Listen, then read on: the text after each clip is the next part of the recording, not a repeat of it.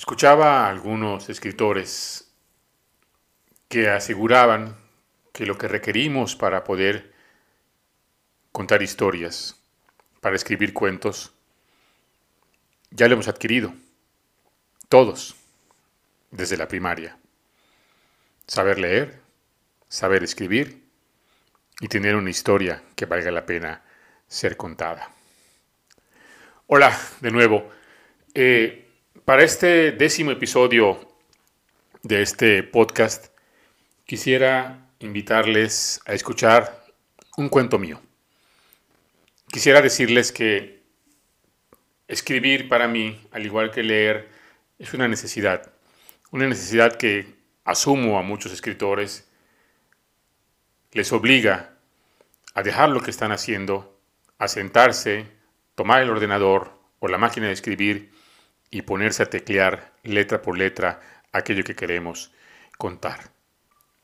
Así que, si son valientes, como estoy seguro que lo son, les invito a escuchar este cuento de mi autoría, Un relámpago. Y, ya saben, yo escribo porque finalmente para mí la vida es puro cuento.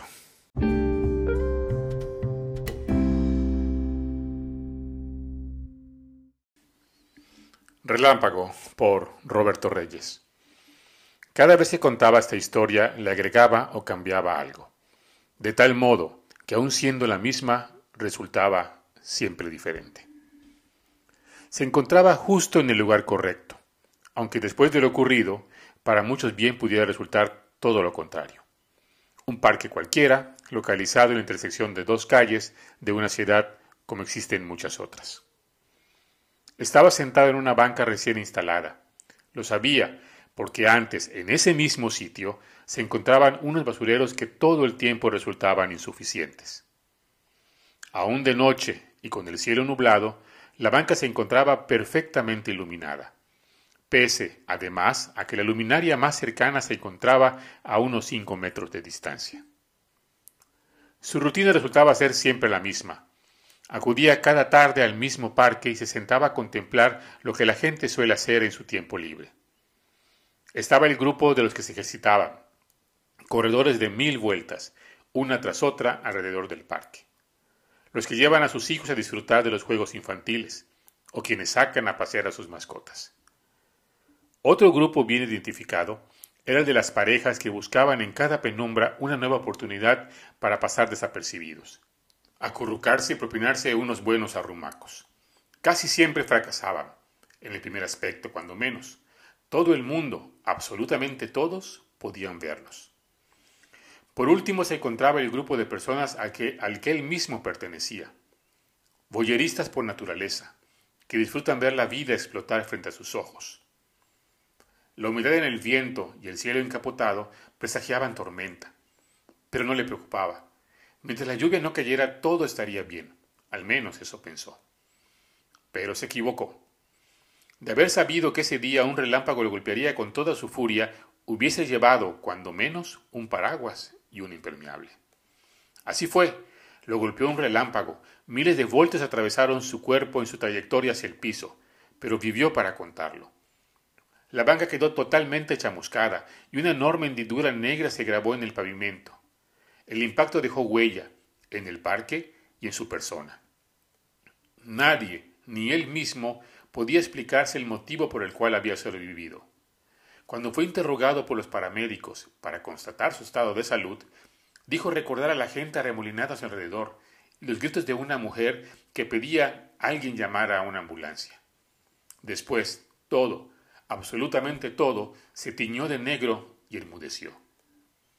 Pasó unos días en el hospital y fue cuidado con sumo esmero y curiosidad en extremo. Después de todo, era toda una celebridad, el bullerista que había sobrevivido al impacto de un rayo. Sufrió algunas quemaduras y perdió un poco de cabello. Fuera de eso, todo estaba tal como antes, al menos eso pensó. A partir de este incidente fotovoltaico, su vida cambió totalmente Haber sobrevivido le hizo valorar su existencia y sobre todo querer vivirla con toda intensidad y de la mejor manera posible. Así tomó decisiones importantes.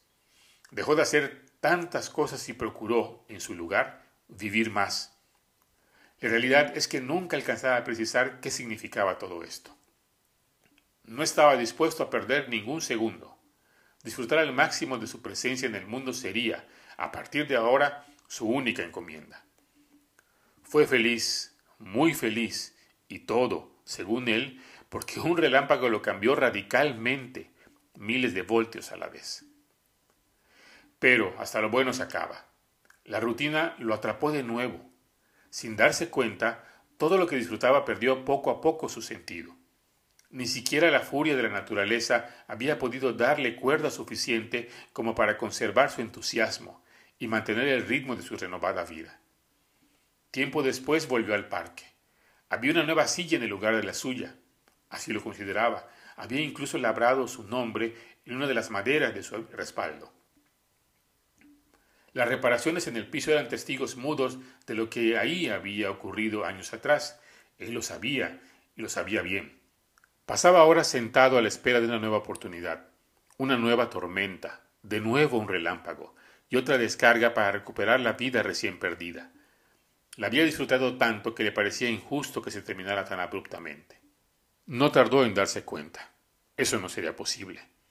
No por lo improbable que resultaba que un relámpago cayera dos veces en el mismo sitio, y sobre la misma persona, y que ésta viviera para contarlo de nuevo, sino porque esperaba con plena conciencia que este fuera exactamente el mismo relámpago. Cada vez que contaba esta historia, agregaba o quitaba algo. Pese a tratarse del mismo acontecimiento, éste resultaba siempre, siempre diferente.